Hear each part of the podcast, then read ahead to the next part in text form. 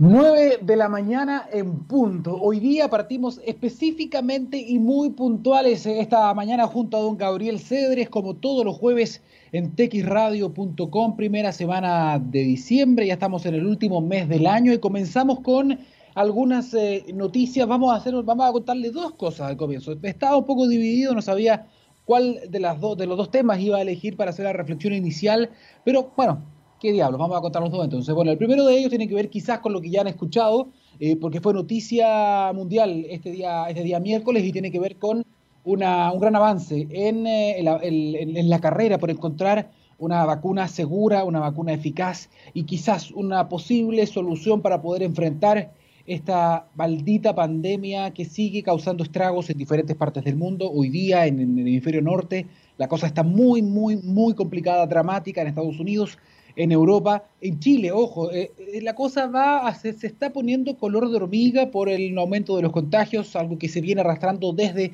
el sur de nuestro país principalmente y que a algunos se les había olvidado, no, esto ya pasó, estamos en verano, es momento de salir a la playa, es momento de ir a comprar la Navidad. Cuidado, cuidado, pero en medio de ese panorama asoma entonces una pequeña luz de esperanza, siempre con la cautela necesaria. Los estudios no han terminado, pero eh, se está invocando una, una, figura, una figura de emergencia que va a permitir utilizar em, una de las vacunas, al menos por ahora. Yo creo que con esto van a, van a venir muchos más, pero se dio entonces una, una aprobación o una, una aprobación de uso de emergencia de parte de la autoridad sanitaria en Reino Unido. En Reino Unido entonces se dijo, sí, se dijo, vamos, se tomaron todos los detalles, esta fue una decisión científica que tomó la agencia reguladora en ese país y se tomó la determinación entonces de darle este permiso de autorización de emergencia al laboratorio Pfizer de Estados Unidos en conjunto con el laboratorio biotecnológico BioNTech, un laboratorio eh, alemán que entre los dos generaron y van a distribuir ahora la vacuna BNT 162 y recibieron esta autorización. La primera autorización del mundo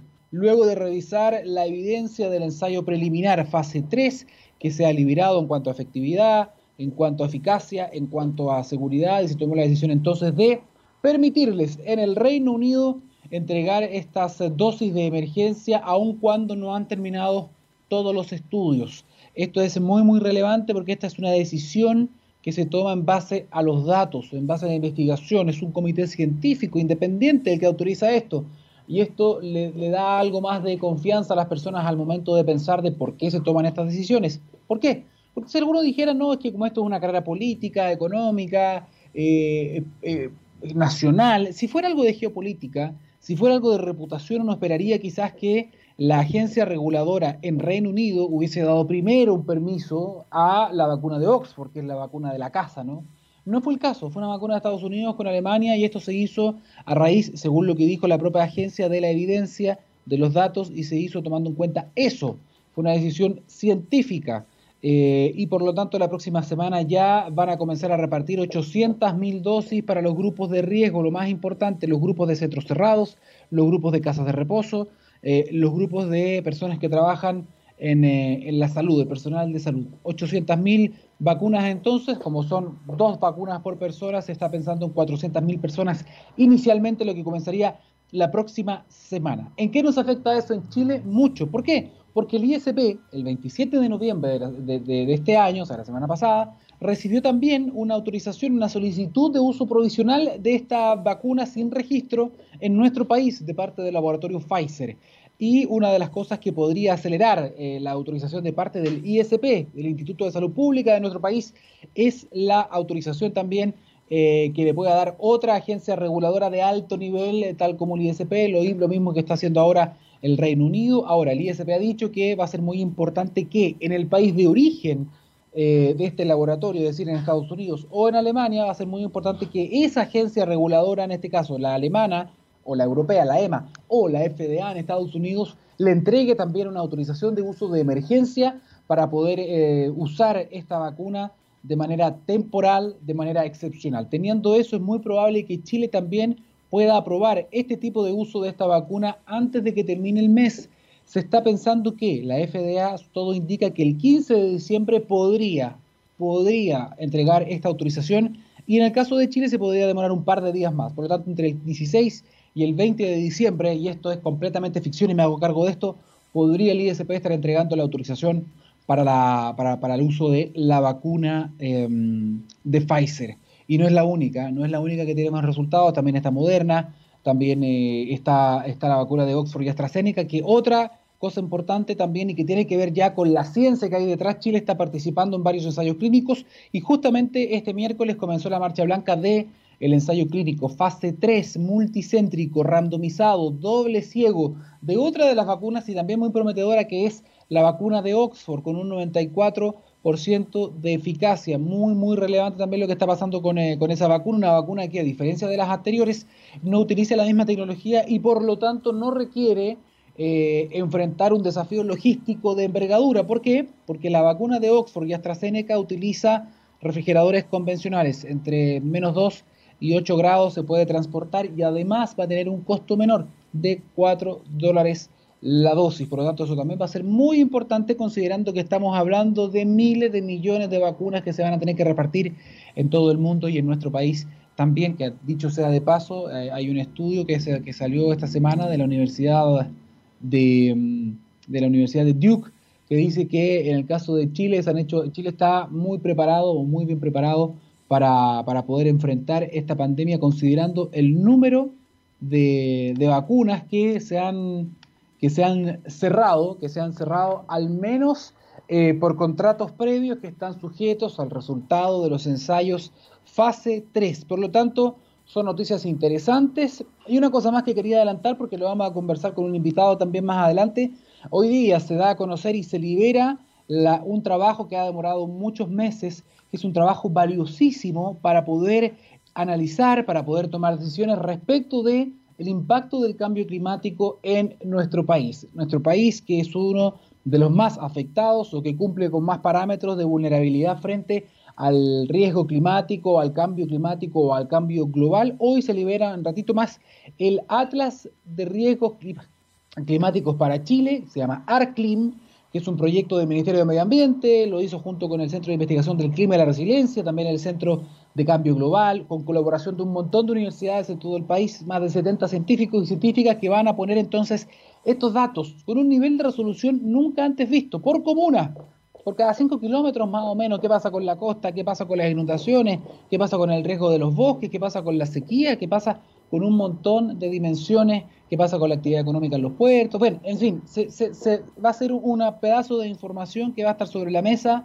y que va a ser valiosísimo, valiosísimo no solamente para la comunidad científica, para todos, para todos los tomadores de decisiones a diferentes niveles, porque esto va a poder ayudarnos mucho a hacer realidad el anhelo de no solamente de poder saber qué puede pasar, hacernos conscientes de los cambios, sino que también comenzar a enfrentar de manera clara, con evidencia, no al tuntún, el tema de eh, la adaptación del cambio climático, que es uno de los ejes de la acción climática. Junto con la mitigación, tenemos que comenzar obras de adaptación, pase lo que pase, porque aunque apaguemos hoy día la quema de carbón y petróleo, la temperatura promedio del planeta va a seguir subiendo igual porque este es un tren de carga que va muy rápido y aunque lo frenemos hoy día, se va a seguir arrastrando, por lo tanto van a haber cambios sí o sí y tenemos que aprender a adaptarnos a esos cambios, por lo tanto este material, esta evidencia que va a ser liberada durante el día de hoy va a ser un insumo clave para poder hacer los cambios que son necesarios. Em, dicho eso, esos son los dos temas que quería tocar. Disculpen que me, me, alargué un poquito, me puse medio latero, pero tenía que comentarlo porque son importantes. Bien, vamos con música. Esto es eh, Bon Jovi, It's My Life. Vamos y volvemos. Ciencia del futuro. 9 de la mañana con 13 eh, minutos, estábamos escuchando a Bon Jovi. Debo reconocer que hace mucho tiempo que no escuchaba a este, a este grupo porque la TX Radio es científicamente rockera, pero Daniel Silva no tanto, así que no, lo escuchaba hace rato a, Bon Jovi. Bien, lo prometido deuda. Antes de presentarles al siguiente invitado que ya tenemos conectado acá en la radio, les quería mm, comentar algo. Cuando miramos al futuro, lo que vemos es una compañía con un propósito claro. En Anglo American se han propuesto reimaginar la minería para mejorar la vida de las personas. ¿Cómo lo están haciendo? Poniendo la innovación en el centro de todo. De esta forma, seguirán impulsando y estando a la vanguardia de la industria minera, adaptándose, buscando mejores formas de extraer y procesar minerales, usando menos agua y menos energía. El futuro está cada vez más cerca. Anglo American, personas que marcan la diferencia en minería. Ahora sí, Estamos de vuelta entonces y les habíamos comentado que tenemos dos entrevistas, como todos los capítulos en la ciencia del futuro, y ya estamos conectados con nuestro primer invitado que está, que trabaja, que lidera un emprendimiento que me encanta, que es el tipo de emprendimientos que tienen un impacto real en, eh, en la sociedad, tiene que ver con el reciclaje, con darle nueva vida también a cierto tipo de elementos que nos causan un problema impresionante en, todo el mundo. Bien, a esta hora estamos entonces con Arturo Vial, él es eh, creador de Botela. Arturo, bienvenido a la ciencia del futuro. Hola Daniel, muchas gracias por la invitación y feliz de venir a compartir eh, todo lo que estamos haciendo acá en Botela. Perfecto, Arturo, bienvenido. Y antes de comenzar, entendiendo que estamos en un contexto de pandemia, que llevamos varios meses con teletrabajo, con problemas en ese sentido, eh, ¿cómo estás? ¿Cómo está la familia? ¿Cómo están todos? Bien, por suerte eh, no hemos tenido ningún, eh, ninguna desgracia que lamentar y, nada, así que por suerte de salud hemos estado todos bien. Muy bien, qué bueno saberlo. Eh, ¿Has estado trabajando tú y tus colaboradores? ¿Han podido trabajar normalmente o han tenido que trabajar con, flexibilidad desde la casa? ¿Han podido seguir avanzando o están más o menos parados? por suerte hemos podido trabajar sin problema. Tenemos un taller en Recoleta donde hacemos todo, eh, y ahí los que lideran toda la parte de confección son Toño y la Paola, que ellos viven juntos. Entonces, nada, desde la parte productiva hemos podido seguir funcionando.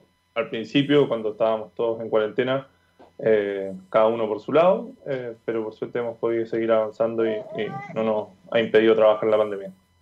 Arturo, ahora sí, vamos directo al grano. Cuéntanos un poquitito para toda la gente que nos está escuchando, ¿qué es Botela? ¿Cómo nació esta idea y qué están desarrollando? Botela nace hace como un año más o menos. Eh, nace al alero de otra empresa que tenemos hace cinco años que se llama Vapor Home, que hacemos productos de decoración, mujeres y niños, eh, con productos textiles. Hacemos manteles, cortinas de baño, mochilas, un sinfín de cosas.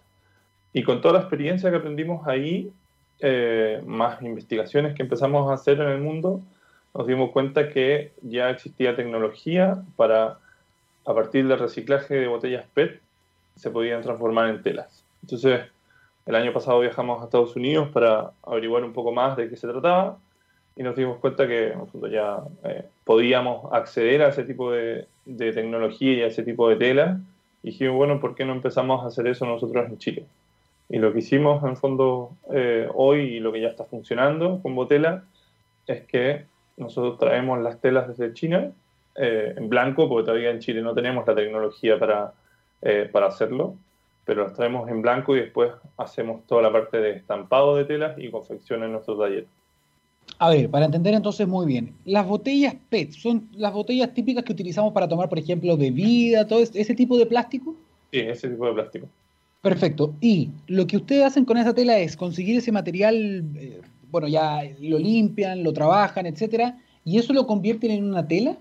Claro, eh, lo que se hace es se seleccionan las botellas PET por color eh, y luego ellos se trituran y después de eso, un proceso eh, industrial, esa botella plástica se transforma en un hilo, un hilo muy muy delgado y a partir de ese hilo se tejen las telas. ¿Qué tan maleable es ese material? ¿Qué tan maleable ese hilo? Se pueden hacer muchas cosas, se pueden hacer diseños, eh, no sé, tiene una textura, te, queda blando, en el fondo, ¿es, manipulable?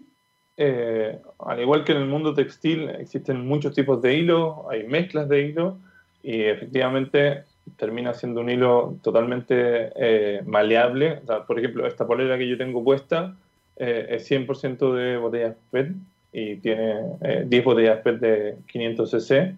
Después tenemos otro tipo de, de telas que están hechos, o sea, que sirven para hacer mochilas, por ejemplo, que tiene otro tipo de textura, tiene otras características que es impermeable y repelente a líquidos. O sea, es muy versátil eh, donde podemos usar ese tipo de hilos. Oye, además son mochilas muy bonitas, déjame decirlo, ¿ah? porque estoy viendo, el, este, ustedes tienen redes sociales, evidentemente están eh, presentes hoy día, estoy viendo en arroba botela-chile, ¿sí? ¿Es correcto? Y estoy viendo que hay mochilas, oye, que tienen, son súper lindas, o sea, además de que son bonitas, tienen estas capacidades, por ejemplo, que son hidrorepelentes, ¿me decías tú? Sí, sí, son repelentes e impermeables. Y en la primera colección que, lanzamos hace ya un par de meses, eh, nos inspiramos un poco en, en la flora y fauna de Chile, tenemos eh, tres diseños inspirados en eso. Uno tiene eh, ilustraciones del sur de Chile, otro del norte de Chile y otro que tiene está inspirado básicamente en, el mar.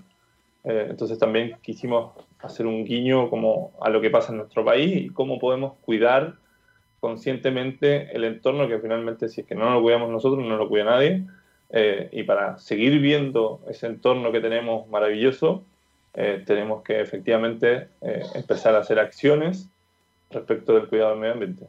Oye Arturo, es tremendo en el fondo sentir que estás trabajando en algo que tiene un propósito súper claro eh, y que tiene un impacto también. De hecho, me llamó la atención que me dijiste algo que pasó, lo, pasé un poquito colado, que tiene que ver con que tu polera, la que tú estás usando hoy día, es decir, estás predicando con el ejemplo, está hecha con este material. Tú estás vestido con 10 botellas, básicamente. Así es, sí. Esta polera, como decía, es un símil algodón, y digo símil algodón porque básicamente tiene la textura eh, y la soltura del algodón, pero está hecha 100% a partir de botellas plásticas recicladas.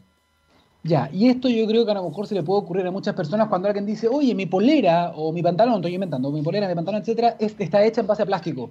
Algunos dirán, oye, pero ¿cómo será esa tela? A lo mejor te da calor, es respirable, cómo funciona, la caída, etcétera.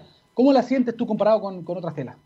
Bueno, la verdad es que es, eh, como lo decía recién, es Sí, mi algodón es muy similar en términos de textura, de durabilidad, de comodidad, de soltura. Eh, lo que tiene es que hoy día la tecnología está tan avanzada respecto del desarrollo de, hilos, es que están tratados técnicamente, cosa de que efectivamente no sea algo rígido, duro y molesto, sino que fondo sea algo que uno pueda vestir día a día las botellas que ustedes utilizan o la materia prima en el fondo de esta, de esta industria que ustedes están, de este, de este negocio que tienen también, que es muy interesante, ¿viene desde China o son botellas que se recolectan acá en Chile? No, el, proceso de reciclado se hace en China. ¿Es difícil llevar adelante algo así acá? Mira, la verdad es que no, no sé si es tan difícil. Lo que pasa es que tiene que ver con un tema de volumen, básicamente, eh, y que o sea, nosotros somos un emprendimiento chico, no, no tenemos la capacidad de, de llegar a pensar en, en producir hilos. Eh, es una industria muy grande, de hecho, parte de la idea del viaje del año pasado a Estados Unidos eh, era conocer desde adentro esta industria y cómo, cómo es el desarrollo completo. Eh, y claramente nosotros estamos muy lejos de, de, eso, pero por un problema más de base es que Chile no produce muchas cosas, más mm. allá del cobre, la industria textil en Chile está muy de capa caída, cada día van quedando menos, entonces si nosotros pudiéramos llegar a producir hilos y después tejerlos, que es la segunda pata de, la producción del hilo, eh, de alguna manera tenemos que llegar a poder ser rentables y ese volumen de hilos que se generen, eh, en fondo tener la capacidad de distribuirlos, porque si no, nosotros no sacamos nada con hacer un par de hilos y quedarnos con la industria ahí. Entonces, yo creo que el desafío más grande es volver a fomentar la industria nacional, que es un poco lo que nosotros tratamos de hacer, más allá de que como no podemos producir los hilos acá y las telas acá, eh, tratamos de salir a buscarlas afuera, pero sí hacemos toda la parte de confección y estampado acá en Chile, tratando de, aunque sea en, la parte que nosotros tengamos acceso, a fomentar la industria nacional. Y en la medida que eso se masifique, vamos probablemente a poder volver a tener una industria nacional que nos permita eh, producir la materia prima o el hilo acá en Chile.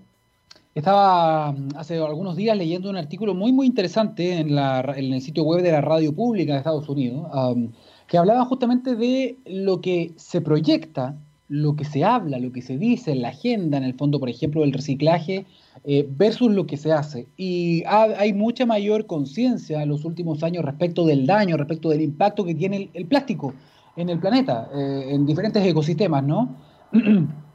pero hay mucho discurso, pero hay poca acción. Es decir, decía que en general sigue fabricándose mucho más, o sea, cada vez más plástico. O sea, cada año se produce más plástico nuevo eh, versus el que se recicla. Y decía que hay muchas muchas empresas que dicen que reciclan mucho, pero en verdad dejan de hacerlo después de algunos años, no es algo que sea muy rentable, así que en ese contexto y entendiendo eso es súper valorable lo que ustedes están llevando adelante, de verdad que es muy bien.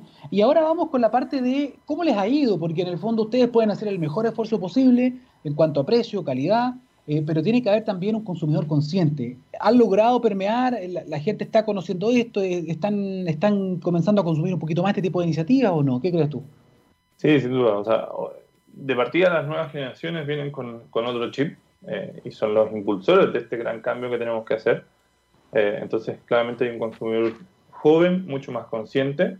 Eh, te diría que los adultos a partir de los 40, 50 años todavía no, o sea, ya no lo tienen muy incorporado eh, y si lo incorporan es a partir de lo que sus hijos van presionando para que esa cultura cambie. pero sí, sin duda que hay un consumidor mucho más, más empoderado respecto de qué es lo que quiere y cómo lo quiere.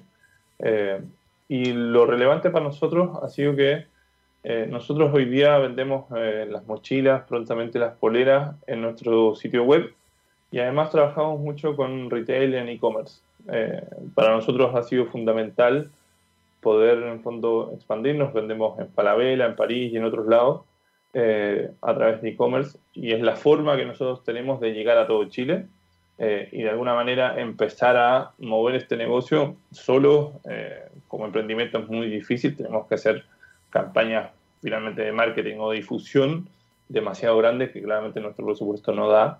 Eh, entonces, de alguna manera, tener a estas empresas eh, que son de alguna manera distribuidoras nos ayuda efectivamente a que el producto se conozca y aparezca en todos lados.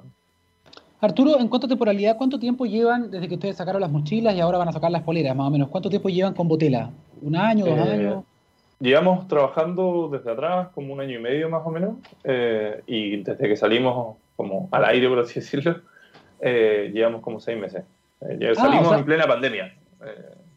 Perfecto, o sea, es relativamente nuevo, porque seis meses para un negocio sabemos que es poquito, en el fondo esto, esto requiere una marcha blanca, requiere en el fondo un tiempo para, que, para ir asentándose, para presentar el producto. pucha, les deseamos toda la suerte del mundo, yo creo que tienen mucho potencial. No, no había escuchado, quizás yo, por mi ignorancia, no había escuchado este tipo de desarrollo. ¿Ustedes tienen, hay competencia acá en Chile o no? ¿O son poquitos nosotros, o sea, respecto, nosotros somos los primeros y únicos que estamos produciendo, o sea, que estamos confeccionando estos productos en Chile. Eh, sí hay otras marcas que están trayendo algunos productos desde otros lados, ya producto terminado. Pero como confección en Chile somos los primeros y los únicos hasta el momento. No, está, está increíble, Arturo. ¿ah? Por favor, escuchen bien este nombre, Botela Botela es el nombre del emprendimiento, es importante que conozcan las redes sociales, muchos de los negocios nuevos se están moviendo mucho por Internet, por el e-commerce, es, su forma de venta, su plataforma de venta más grande, porque entendemos que para llegar a más lugares físicos también hay que hacer toda una campaña, hay que tener recursos importantes, pero es súper es súper bueno partir por ahí. Eh, Botela-Chile, vean por favor las mochilas, vean también cuál es la materia prima, no puede decirles muchas cosas, no puede ver el producto terminado, pero cuando uno ve, por ejemplo, el Instagram, llega un par de, imágenes donde ves justamente plástico ya partido, plástico verde, plástico de, diferentes colores, las botellas que usamos todos los días para tomar agua, pueden, se le puede dar un nuevo uso. Eso tiene, me imagino, también un costo un poquito mayor que quizás una, una polera o una mochila normal, pero uno lo que está pagando ahí finalmente es también el impacto, ¿no? Sí, sin duda. En términos de costo, no es tanto más alto la materia prima como tal. Eh, ¿Ah, no? Y eso es lo interesante. Y lo segundo es que en el proceso productivo de un hilo virgen a un hilo a partir de botellas plásticas recicladas, eh, se contamina mucho menos. Se, o sea, se gasta menos agua, se gasta menos energía y se libera menos CO2. Entonces, además, no solo es que estamos reciclando eh, botellas plásticas, sino que en el proceso productivo eh, se está contaminando mucho menos. Y la industria textil es una de las mayores contaminantes del mundo. Entonces, de alguna manera, la industria va a moverse hacia ese lado, sin duda. O sea, ya las grandes marcas han hecho algunos como guiños respecto de poder cambiar algunos de sus productos a llevarlos a telas recicladas. Eh, pero te diría que de acá a tres años como mucho y cinco a todo rentar, es que la industria textil se va a mover casi completamente para allá. Qué bien, qué bien que así sea y también requiere un consumidor más consciente. Eso es muy importante en el fondo para que todos esto, estos emprendimientos verdes en el fondo con impacto social lleguen, sigan, sobrevivan. Eso es súper importante también que la gente con su acción de comprar pueda participar de la acción climática con pequeñas cosas que pueden hacer cambios importantes. Eh, Arturo Vial, em, fundador de, Botela, eh, Botela-Chile, gracias por estar acá. Em, quédate un ratito en sintonía porque quiero preguntarte algo después también eh, fuera de cámara, como, como se dice. nosotros vamos a ir con em, con la música, qué es lo que viene, vamos a revisarla, porque no me la sé de, memoria. By the way, viene mm, Red Hot Chili Peppers. Eh, vamos con eso y volvemos con el siguiente invitado en la ciencia del futuro. No se vaya. Oye, el final de la canción que estábamos escuchando me recordaba un poco a Stranger Things, ¿ah? como el, tonillo que estábamos escuchando. ¿ah? Es muy también el toque de Weekend, no sé si se han dado cuenta, pero las nuevas canciones de The Weeknd me recuerdan también mucho esos tonos de, de Stranger Things. ¿eh? Pero volvamos al presente o mejor miremos, pensemos en el futuro. ¿Has pensado que la superación de esta crisis sanitaria puede ser una gran oportunidad para reenfocarnos en el planeta y en nuestro bienestar? Aguas Andinas ya lo pensó y se ha comprometido con un plan de reconstrucción verde y social para Chile, generando nueva infraestructura para combatir el cambio climático, creando miles de nuevos empleos y fortaleciendo el suministro futuro de agua potable. Aguas Andinas, trabajando por una reconstrucción verde y social es importante ¿ah? lo de asegurar el suministro futuro de agua potable y en eso tiene que haber un trabajo de adaptación interesante. Y ya lo han hecho, por ejemplo, hace un par de semanas con la inauguración de las piscinas de Pirque para tener una autonomía que pasa de 11 a más de 30 horas. Eso es bastante notable considerando los cambios en las turbidades que se están dando justamente en, eh, el río Maipo. Dicho eso, y tiene mucho que ver con con lo que vamos a hablar ahora, con la adaptación con lo que hay que hacer, con lo que hay que conocer respecto del impacto del cambio climático. Justamente en un ratito más, una o dos horas más, se va a liberar un tremendo trabajo que han desarrollado chilenos, chilenas, científicos, científicas de todas partes de Chile, de los centros más importantes de investigación del clima, para poder entender los riesgos climáticos que va a vivir nuestro país de aquí al futuro. Se hacen proyecciones con un nivel de resolución que no se había visto hasta ahora. Em, para conversar un poco de esto, estamos justamente con uno de los científicos que lideró una parte también de estas investigaciones directamente desde el sur de nuestro país, de la Araucanía, que él me va a corregir si me equivoco en esto. Estamos eh, a esta hora con Alejandro Miranda, es investigador postdoctoral del, em, del centro del CR2, del CR2, uno de los centros de estudio de cambio climático más importantes que tiene nuestro, nuestro país. Él es Alejandro Miranda y ya está nuevamente con nosotros en la ciencia del futuro. Alejandro, muy buenos días. Hola, buenos días Daniel. ¿Qué tal?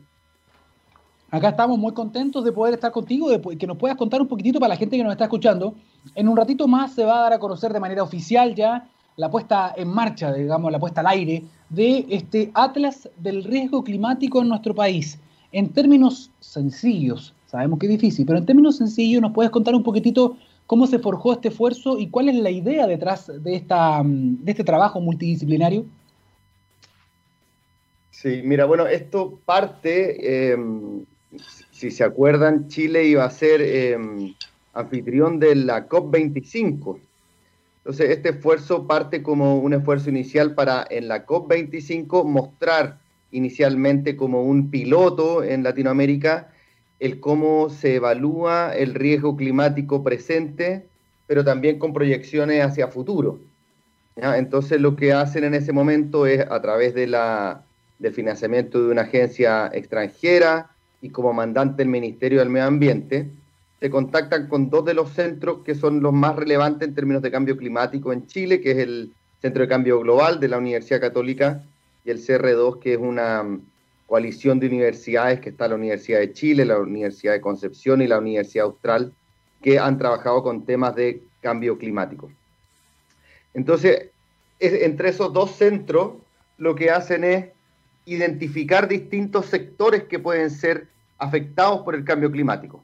Digamos, no solo eh, sistemas naturales, sino que también como sistemas socioecológicos, ciudades, puertos, eh, sistemas productivos, eh, como por ejemplo las plantaciones forestales, la agricultura, el turismo, la minería, etcétera.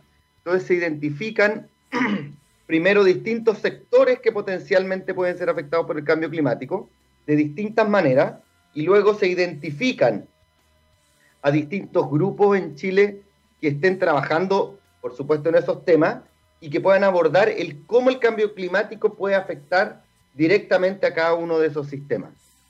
Ese es como el, el contexto inicial en donde la idea es identificar todos los sistemas y además como, como, como digamos, salida principal del proyecto es que esto tiene que ser em, en el espacio, es decir, poder ver mapas de riesgo, porque además el, el riesgo presente no necesariamente va a estar localizado en las mismas zonas donde va a estar localizado en el futuro. Y además para poder ver cómo el riesgo presente se puede comparar con el riesgo futuro, cosa de poder adaptarse o tener una capacidad adaptativa en ciertos territorios que actualmente pueden no tenerla. Ese es como el contexto general del, proyecto. Alejandro, sin caer en, la desesperación o en las postales eh, terroríficas, no apocalípticas del futuro, eh, este trabajo junto con eh, ser un insumo importante en el fondo para la, la, adaptación que tú nos decías, para la toma de decisiones en diferentes partes de nuestro país y fortalece también los pequeños territorios también para que puedan tomar decisiones basadas en datos de gran calidad. Em, también nos muestra, nos muestra un futuro posible, ¿no? Nos muestra diferentes escenarios de acá al futuro, porque también es súper bueno también que quede claro que eh, hay ciertos cambios que van a suceder, hay ciertas cosas que estamos viendo hoy día como pequeñas tendencias que puede que se reafirmen en el futuro, se consoliden e incluso se fortalezcan. Hagamos lo que hagamos, hay ciertos cambios que van a ocurrir, pero lo que a veces no se sabe, y en esto me gustaría también tener tu mirada, es que no necesariamente todo lo que genera el cambio climático es necesariamente negativo. Con esto no quiero hacer una apología al cambio climático ni mucho menos, pero por ejemplo, en el mundo de eh, los puertos, nos decía uno de los especialistas que participaba acá que van a haber puertos muy afectados y, van a haber puertos que van a requerir mucho trabajo de adaptación, de infraestructura, pero también van a haber otros, por ejemplo, que se van a ver beneficiados. Eh, en el caso, por ejemplo, de los bosques, de la agricultura, ¿Se puede observar lo mismo? ¿Hay oportunidades también que a lo mejor se tengan que aprovechar para adaptarnos de buena manera? Sí, bueno, claro, por supuesto, en los sistemas naturales, eh, por ejemplo, bueno, en particular a mí en el proyecto, yo no soy de los líderes del proyecto completo, sino que a mí me tocó participar y liderar en particular el sistema bosques nativos y plantaciones forestales. ¿Ya? Entonces, quizás de ahí lo puedo ejemplificar un poco más en los bosques nativos, en, ciertos lugares, si bien hay poca evidencia, pero en ciertos lugares sí se ha visto que se pueden ver favorecidos, por ejemplo, con el aumento de las temperaturas. Las temperaturas, por ejemplo, muy bajas pueden ser una limitante en el crecimiento de los árboles, pero si se incrementa esta temperatura, eh, los árboles potencialmente podrían tener unas mejores condiciones ambientales para su crecimiento.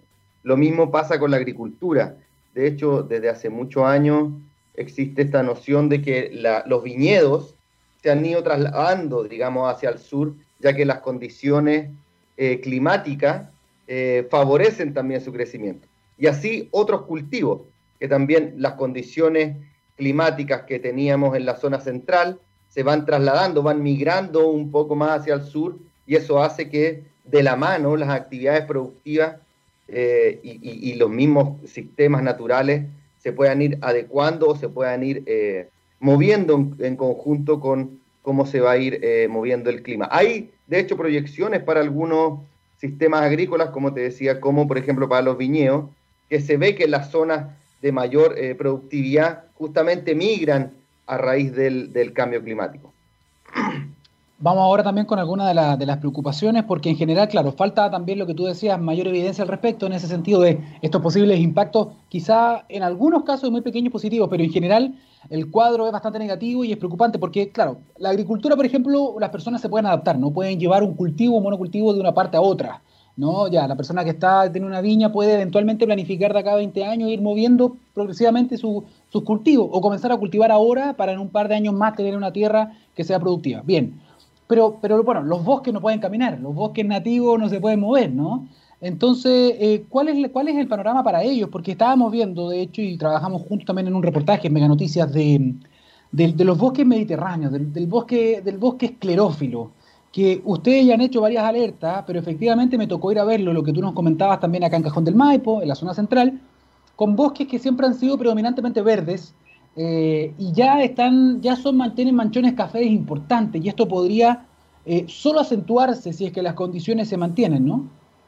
Sí, sí, bueno, antes de entrar a eso, quería un poco aclarar con respecto a estos, estos efectos que pueden tener las mejores condiciones para ciertos sistemas productivos en otras zonas, ya que en este proyecto nosotros no analizamos las interacciones entre los sistemas. Entonces, por ejemplo, nosotros, si es que hay, por ejemplo, cultivos que son eh, altamente demandantes de agua. Entonces, el trasladar un sistema productivo, que un sistema productivo vaya migrando hacia otras zonas, también puede tener impactos. ¿ya? O sea, puede tener impactos con respecto al agua en zonas que hay poca agua. Entonces, eh, aquí esta fue una mirada un poco mm, unidimensional, ¿ya? Sin tratar de, de, ver las interacciones y eso, los mapas, o a través de los mapas o análisis posteriores, la idea es ver todas esas interacciones posibles. Pero aquí, digamos, solo pensando, por ejemplo, en los bosques, o solo pensando en la agricultura, o solo pensando en otro sistema, ver cómo el clima lo afecta. ¿ya? Entonces, para tener claro también de que no es que aquí estemos diciendo de que las cosas deben ocurrir así, que se deben trasladar o que es bueno que ocurra, sino que simplemente existen esas condiciones. Y lo otro que tú me decías, y, yo no sé si tú lo, lo, habías visto, tú viviendo en Santiago, allá habías notado el efecto en los bosques, pero es muy notable y es muy notable sobre todo en el año 2019, ya que, bien sabes que hubo una hipersequía en, con estaciones con casi el 90% de déficit de precipitaciones. Ya, si bien desde el 2010 venía eh, una mega sequía que de cierta manera nos permite ver una ventana hacia el futuro, o sea, hoy día estamos viendo el cómo se pronosticaba que iba a ser el futuro. Entonces podemos estar viendo, digamos, en carne propia en, en los bosques, cuál es el efecto del cambio climático sobre ellos. Y lo que tú viste, el efecto más visible al menos, es que los bosques dejan de, producir, pueden estar en un estado de latencia, ¿ya? Esperando que haya más precipitaciones. Seguramente también lo vieron que ahora a raíz de las precipitaciones de este año, que fueron un poco mayores, pero que tampoco superaron el déficit, eh, empieza a haber ciertos rebrotes eh, y puede el bosque ir eh, adaptándose. Pero está, es todo un proceso que está en transición ¿ya? Es todo un ecosistema en transición, ¿ya? Y que es muy patente el efecto del cambio climático sobre ello, sobre todo en la mortalidad o en la pérdida de partes de su copa, en la disminución de la productividad, etcétera. Disminución de la regeneración y sinérgicamente esto que puede provocar un mayor peligro de incendio. Entonces, em, esta, esta mega sequía de los últimos 10 años, como te decía, nos ha permitido un poco tener una ventana hacia el futuro en la zona central de cómo serían, de cómo sería el futuro con menos agua. De hecho, de hecho uno de los uno de los puntos que, que, destacaron inicialmente cuando estaban formando este, cuando estaban generando este atlas desde el Ministerio de Medio Ambiente nos habían compartido una, una lista de, temas y uno de los que, claro, llama fuertemente la atención porque había un mapa incluso con colores eh, era el riesgo, ¿se entiende? El riesgo es el riesgo relativo, lo entendemos, pero era el riesgo relativo de eh, zonas o comunas que se podían ver muy afectadas por el tema de los incendios. Y había un mapa con colores incluso rojo, amarillo, eh, y llama la atención justamente en la zona central, que va en línea con lo que tú me estás comentando, más o menos con el tema de los lugares donde hay mayor riesgo relativo de incendio. Sí, sí, bueno, ahí también ese mapa lo separamos en, también en los dos sistemas con los que trabajamos. O sea, tenemos un mapa del riesgo de incendios en bosque nativo y por otro lado el riesgo de incendio en plantaciones forestales. Y, bueno, con esto te puedo ejemplificar un poco cómo funciona el Atlas para los distintos sistemas. ¿ya? Lo primero, nosotros, el riesgo climático es una componente o sea, es, el producto de tres componentes. Uno es la exposición, que es que cuánto hay o dónde está cada uno de los sistemas, en este caso, cuánto bosque hay o si es que hay o no bosque en cierta comuna, en este caso que fue nuestra unidad de trabajo.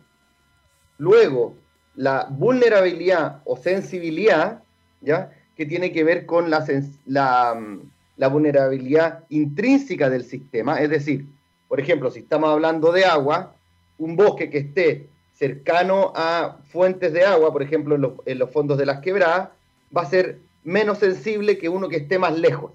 ¿ya? Para dar un ejemplo. Entonces, si bien un bosque puede estar en la misma composición, al estar en posiciones diferentes, uno es más vulnerable que otro. ¿ya?